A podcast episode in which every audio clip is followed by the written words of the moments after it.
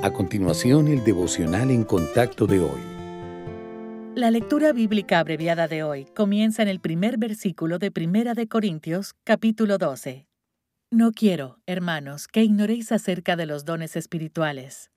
Hay diversidad de dones, pero el Espíritu es el mismo. Y hay diversidad de ministerios, pero el Señor es el mismo. Y hay diversidad de operaciones, pero Dios, que hace todas las cosas en todos, es el mismo.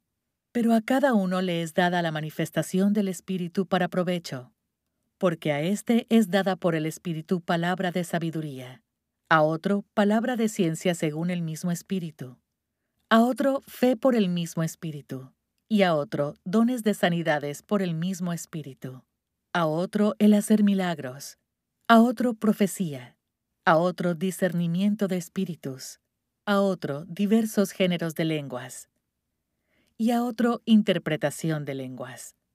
Pero todas estas cosas las hace uno y el mismo Espíritu, repartiendo a cada uno en particular como Él quiere. Porque así como el cuerpo es uno y tiene muchos miembros, pero todos los miembros del cuerpo, siendo muchos, son un solo cuerpo, así también Cristo. Porque por un solo Espíritu fuimos todos bautizados en un cuerpo, sean judíos o griegos, sean esclavos o libres y a todos se nos dio a beber de un mismo espíritu.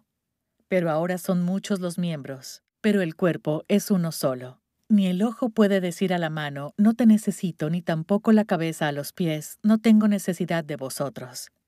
Antes bien los miembros del cuerpo que parecen más débiles son los más necesarios, pero Dios ordenó el cuerpo, dando más abundante honor al que le faltaba, para que no haya desaveniencia en el cuerpo, sino para que los miembros todos se preocupen los unos por los otros. De manera que si un miembro padece, todos los miembros se duelen con él, y si un miembro recibe honra, todos los miembros con él se gozan. Vosotros, pues, sois el cuerpo de Cristo, y miembros cada uno en particular. Y a unos puso Dios en la iglesia, primeramente apóstoles, luego profetas, lo tercero maestros, luego los que hacen milagros, después los que sanan, los que ayudan, los que administran, los que tienen don de lenguas. ¿Son todos apóstoles? ¿Son todos profetas? ¿Todos maestros? ¿Hacen todos milagros? ¿Tienen todos dones de sanidad? ¿Hablan todos lenguas? ¿Interpretan todos? Procurad, pues, los dones mejores. Mire cualquier iglesia vigorosa y encontrará creyentes que están sirviendo de manera diligente al Señor así como otros que no lo están. Sin embargo, la Iglesia de Cristo no fue creada para parecerse a un evento deportivo con unos pocos participantes en el campo y muchos espectadores en las gradas. Aunque algunos pueden no estar involucrados debido a la apatía, hay muchos cristianos que simplemente se sienten inadecuados. Pero las limitaciones de un creyente no son excusa, porque Dios ha provisto todo lo que necesitamos para servir con éxito. Por nuestra propia cuenta, cada uno de nosotros está mal equipado porque las fuerzas y el talento humanos no son suficientes para servir al Señor. Por lo tanto, Él nos ha dado a cada uno habilidades específicas potenciadas divinamente, llamadas dones espirituales, para que las utilicemos en el trabajo para Cristo. No podemos elegir cuál será nuestro don. Esta es la prerrogativa del Espíritu Santo.